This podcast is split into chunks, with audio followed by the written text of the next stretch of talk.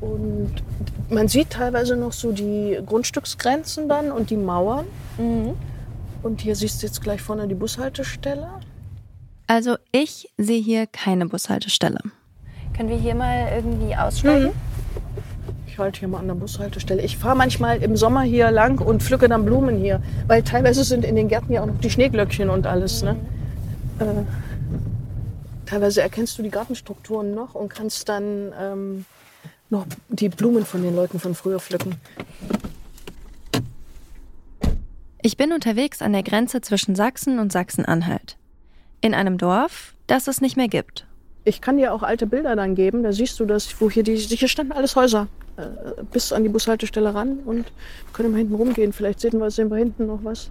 Und hörst du was? Das Mhm. sind die Geräte aus dem Tagebau. Das Dorf, das es nicht mehr gibt, hieß Groß Grimma und gehörte zur gleichnamigen Gemeinde aus insgesamt sechs Ortsteilen. Die 800 BewohnerInnen von Groß Grimma sind in den 90er Jahren weggezogen. Alle zusammen, mit Sack und Pack, inklusive Friedhof und Kirchenglocken. Groß Grimma musste weg, damit die Braunkohle darunter abgebaut werden konnte. Wobei musste hier gar nicht stimmt. Die Leute hier haben die Entscheidung selbst getroffen. Damit ist Großgrimma einer von 150 Orten, die in den letzten 100 Jahren der Braunkohle im mitteldeutschen Revier gewichen sind. Wie geht das, dass ein ganzes Dorf einfach umzieht? Und warum haben die BewohnerInnen von Großgrimma das freiwillig gemacht? Ich bin Joanna Voss und das ist Nach der Kohle. Folge 2. Kohle bringt Kohle. Strukturwandel. Dabei denken viele erstmal an die Zukunft. An erneuerbare Energien, an neue Märkte und innovative Projekte wie den Flashbus in Rackwitz, mit dem ich in Folge 1 gefahren bin. Aber beim Strukturwandel geht es eben nicht nur darum, dass Neues kommt, sondern auch darum, dass das Alte, das Vertraute, geht. Ich will wissen, was das für die Menschen hier im mitteldeutschen Revier bedeutet, wie die Kohle ihr Leben geprägt hat und immer noch prägt.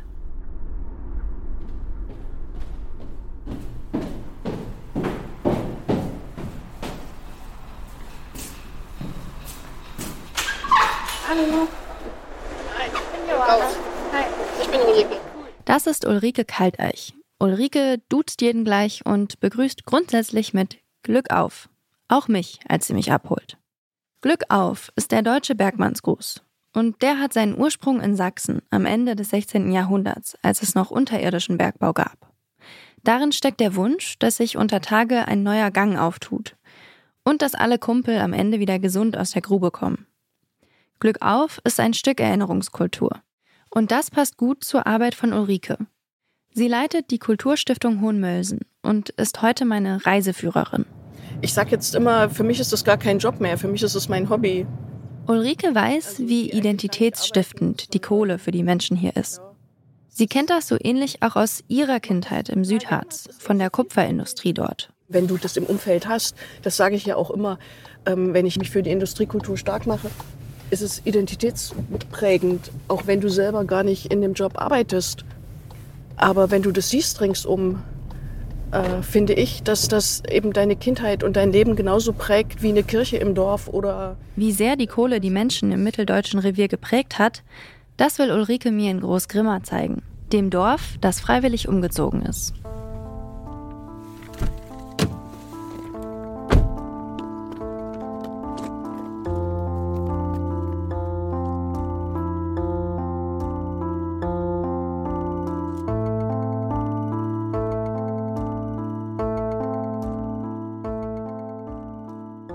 Okay, um das alles zu verstehen, brauchen wir erstmal ein bisschen Kontext. 1992 entscheidet der Gemeinderat von Großgrimma, den Weg freizumachen für die Kohlebagger. Damals ist die Situation so. Die Mauer ist gefallen, Deutschland wieder vereint und Helmut Kohl hatte dem Osten blühende Landschaften versprochen. Aber davon ist in Großgrimma 1992 nichts zu sehen. Stattdessen bekommen die Menschen hier eine tiefe wirtschaftliche Krise. Betriebe, die zu DDR-Zeiten noch Volkseigentum waren, werden von der extra dafür gegründeten Treuhandanstalt privatisiert. und landen zum größten Teil in westdeutschen Händen. Nur 6% des Produktionsvermögens geht an ehemalige DDR-Bürgerinnen. Etliche Betriebe werden stillgelegt, mehr als zwei Millionen Menschen verlieren ihre Arbeit und viele Familien verlassen ihre Heimat in Richtung Westen. Eine große Frage damals ist, wie geht's jetzt weiter mit der Kohle? 92 ist der ehemals volkseigene Bergbaubetrieb im Besitz der Treuhand und wartet auf einen privaten Investor. Und auch da verlieren eine Menge Leute ihre Jobs. Gruben und Fabriken werden geschlossen. Die BewohnerInnen von Großgrimma sind unmittelbar abhängig davon, wie es mit der Kohle weitergeht. Nicht nur, weil viele von ihnen selbst im Kohlebergbau arbeiten. Die wussten, dass sie Bergbauschutzgebiet sind, dass also die Kohle unter ihren Dörfern liegt.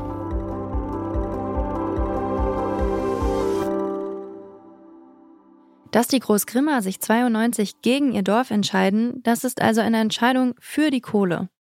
Das Kohleunternehmen und die Menschen hier haben sich gegenseitig gerettet, sagt Ulrike. Das Unternehmen kann durch die freigelegte Kohle besser planen und die Menschen auch. Es gab ja auch einen großen Investitionsbedarf Anfang der 90er Jahre hier in, in den ostdeutschen Dörfern. Und da haben sie überlegt, okay, wenn ich jetzt wenn wir jetzt hier uns neue Ölheizungen einbauen und die Dächer neu machen und neue Fenster und sonstiges, und dann müssen wir in zehn Jahren vielleicht weg. Hm. Und wollen wir unseren Kindern und Enkeln diese Unsicherheit mitgeben, dass vielleicht eines Tages der Beschluss gefasst wird seitens der Politik und seitens der Mibrak und so, ihr müsst jetzt weg? Oder wollen wir es lieber selber entscheiden? Und dann haben sie das für sich selber so entschieden. Heute sieht man so gut wie nichts mehr davon, dass es hier mal ein ganzes Dorf gab.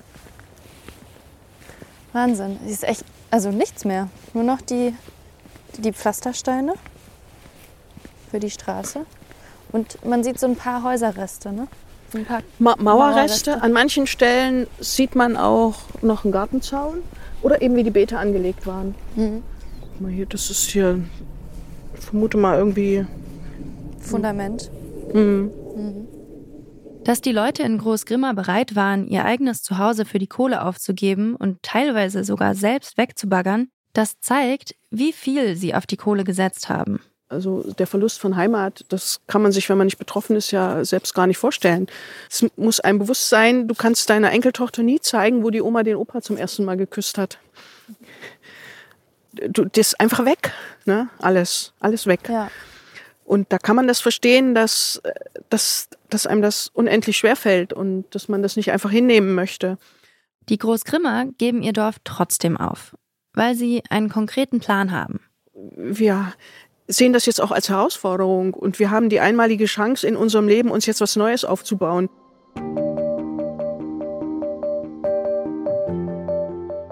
Dieses Neue, das heißt Hohenmölsen, fünf Kilometer westlich von Großgrimma.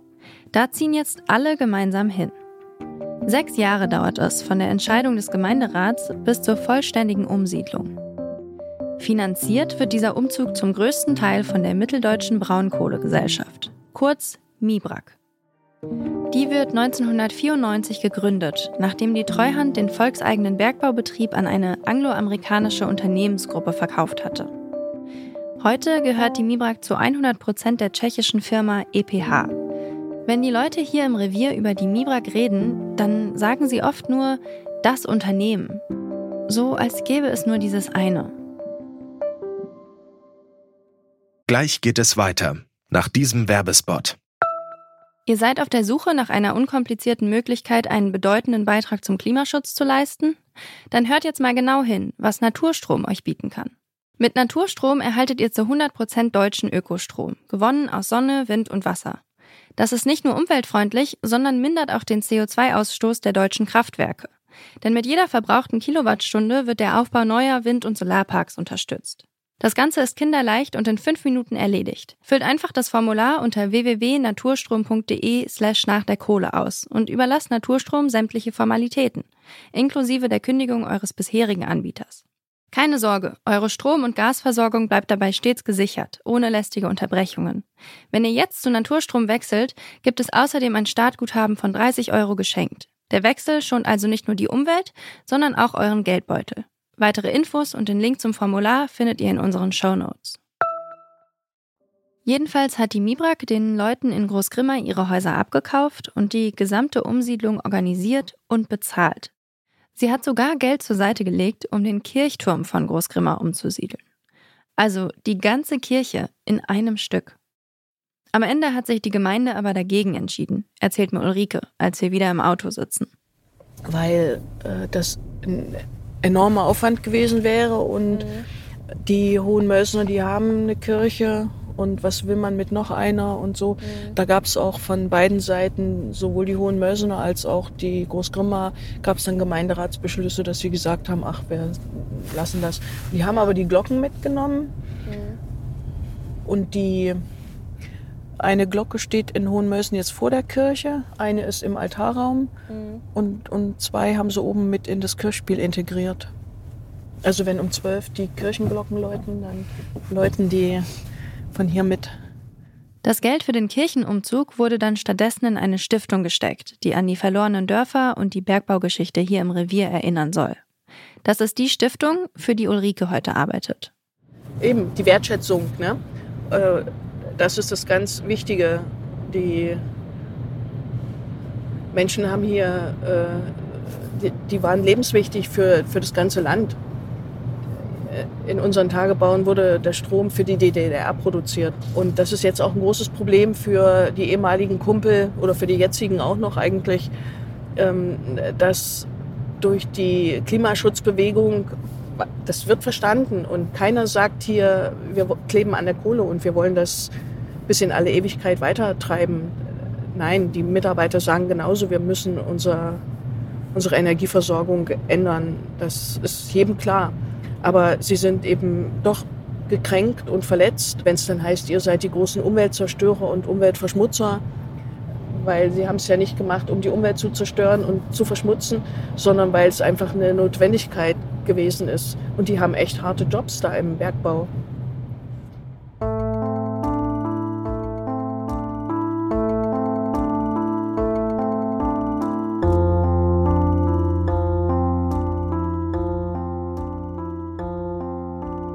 Wir fahren weiter. Ich will sehen, wohin die Leute aus Großgrimma gezogen sind. Unterwegs kommen wir am Tagebau vorbei, für den Großgrimma abgerissen wurde. Profen heißt er. Also ich habe noch nie einen Tagebau gesehen, außer natürlich so aus dem Flugzeug. Und von hier, das sieht echt so aus wie so ein, fast schon wie so ein Amphitheater, mhm. weil du diese, diese Treppenstufen, mhm. aber natürlich gigantisch und dann in der Mitte dieses Loch, so als könnte man sich da als Mensch hinsetzen und so bei einer Show zugucken. Mhm. Wie tief das jetzt hier ist und wie die Dimensionen kenne ich nicht, aber die tiefsten Löcher hier zumindest bei uns sind 130 Meter gewesen. Mhm. Findest du, wenn du das siehst, ist das für dich, hat das auch so eine Schönheit? Ja, absolut. Also ich finde, das hat irgendwie was Ästhetisches. Und ganz besonders schön ist es dann, wenn du nachts hier bist und wenn die beleuchtet sind. Das ist ja wie eine Kathedrale, wie eine Weihnachtsbeleuchtung. So, das ist jetzt Hohenmölsen Nord, Stadtteil wo ich vorhin gesagt habe, hier sind die. Wir sind in Hohenmölsen angekommen. Ulrike zeigt mir erstmal ein paar ältere Siedlungen. Großgrimma ist nämlich nicht die einzige Gemeinde, die im 20. Jahrhundert nach Hohenmölsen umgesiedelt ist. Es gab noch viele andere. Und an der Architektur der Siedlungen kann man erkennen, wann die Umsiedlung jeweils ungefähr war. Zum Beispiel gibt es einen Plattenbau, in den noch zu DDR-Zeiten ein ganzes Dorf eingezogen ist. So, und hier ist jetzt siehst es auch an den Straßennamen. Ne? Ah ja, die Großgrimmer Straße. Hm. Die konnten wohl ziemlich gut mitreden, ähm, wo sie gerne wohnen wollten mhm. und wie sie ihre Straßen gestalten und wer ihre Nachbarn sind. Am Südhang steigen wir aus. Nette Einfamilienhäuser stehen hier mit Garten in bester Lage. In Großgrimma gab es keine Kläranlagen, keine ordentlichen Straßen. Hier am Südhang sieht man, wie viel besser die Lebensbedingungen durch den Umzug wurden. Und dann haben die hier alle eine Fernheizung und tolle Bäder und das heißt ja hier auch nicht nur, die Siedlung heißt nicht einfach nur Südhang, sondern ähm, einige spöttische Münder nennen die dann auch Goldstaubsiedlung, weil behauptet wird, die hätten Marmorbäder und goldene Türklinken und so in ihren Häusern, was natürlich nicht stimmt. Aber es sind ja doch tolle Häuser geworden, und nicht nur Häuser entstehen hier. Mit den Zuzügen aus den umliegenden Dörfern bekommt Hohenmölsen neue Schulen und Kitas, ein Bürgerhaus, eine Trauerhalle, einen Sportplatz und neue Rad- und Fußwege. All das dank der Kohle.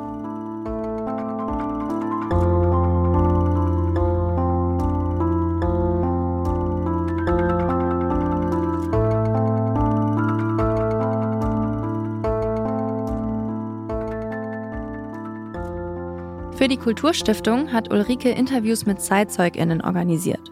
Zum Beispiel mit Ursula Klemm. Sie war Schulleiterin in Großgrimma und ist mit umgesiedelt. Im Interview für die Kulturstiftung erzählt sie, wie die Stimmung im Dorf war, als es hieß, wir siedeln um. In den ersten Veranstaltungen, die fanden im Schulspeiseraum statt. Also da schlugen die Wogen zu Anfang hoch. Aber die haben es gut verstanden, uns das allen nahezubringen und den Wind aus den Segeln zu nehmen. Und nachdem dann die Grundstücke abgeschätzt worden waren und alle ihr Gutachten in der Hand hielten, da gab es eigentlich kaum noch welche, die sich da groß erregt haben. Die Gutachten kommen von einer Firma, die die MIBRAG beauftragt hat. Und da steht drin, wie viel jedes Grundstück wert ist. Im Gegenzug für ihre Grundstücke und Häuser dürfen sich die Leute dann ein neues Grundstück in Hohenmölsen aussuchen. Am sogenannten Südhang. Der wird extra neu erschlossen für die Großgrimmer. Und auf die Grundstücke kommen dann Fertighäuser. Alles neu. Neue Küche, neue Möbel, neue Gardinen. Also das war von Seiten der MIPRAG alles gut organisiert, gut vorbereitet. Da hat uns äh, die MIPRAG zum Beispiel Container zur Verfügung gestellt für das, was weggeworfen wurde. Ansonsten war jeder für seine Umsiedlung selber verantwortlich. Aber wir wurden da eben auch unterstützt. Gab für jedes Zimmer äh, Gardinengeld und die Anschlussgebühren wurden von der MIPRAG zurückerstattet. Und also sie waren großzügig, muss ich sagen.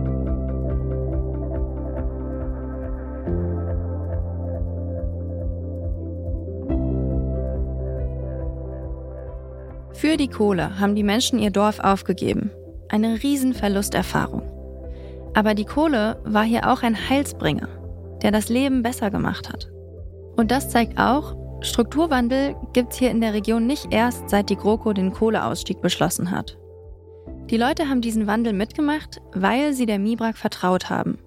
Das geht aus den vielen Interviews mit ZeitzeugInnen hervor.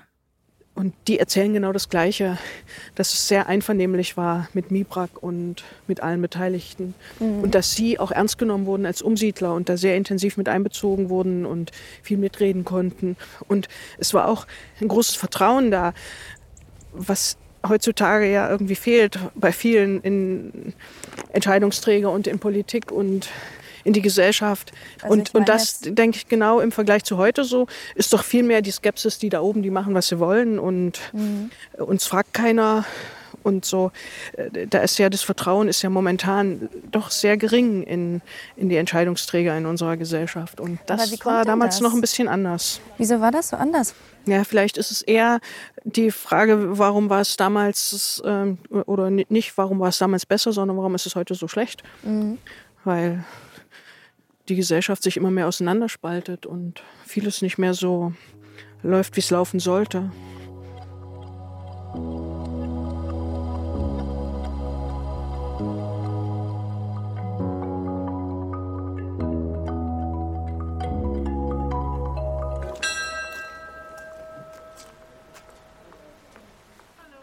Ulrike und ich haben noch einen Termin im Rathaus.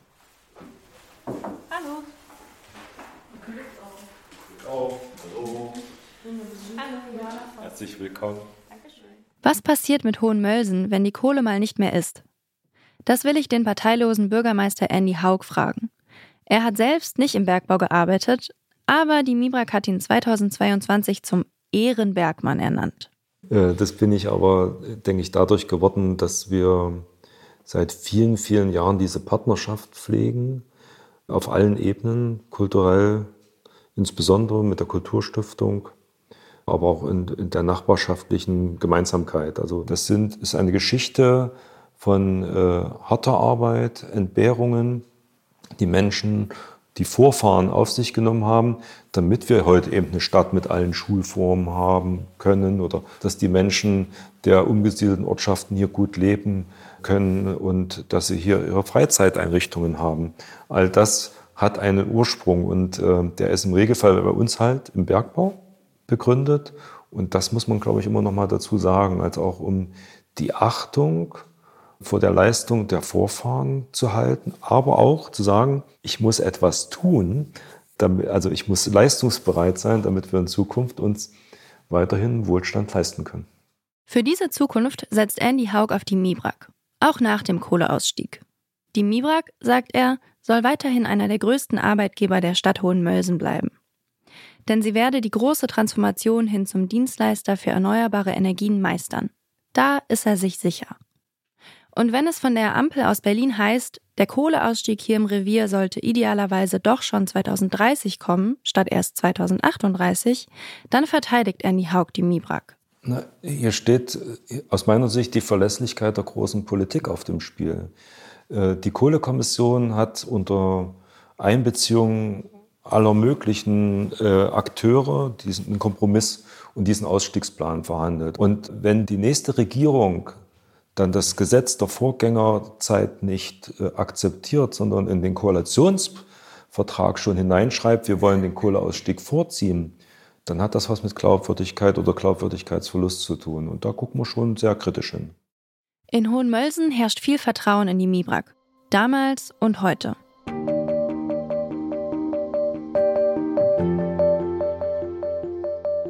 Dreißig Kilometer entfernt, am anderen Ende des Reviers, sieht das ganz anders aus. In Pödelwitz konnten sich nicht alle darauf einigen, ihr Dorf zu verlassen. Ein paar sind geblieben und kämpfen bis heute gegen die Mibrak.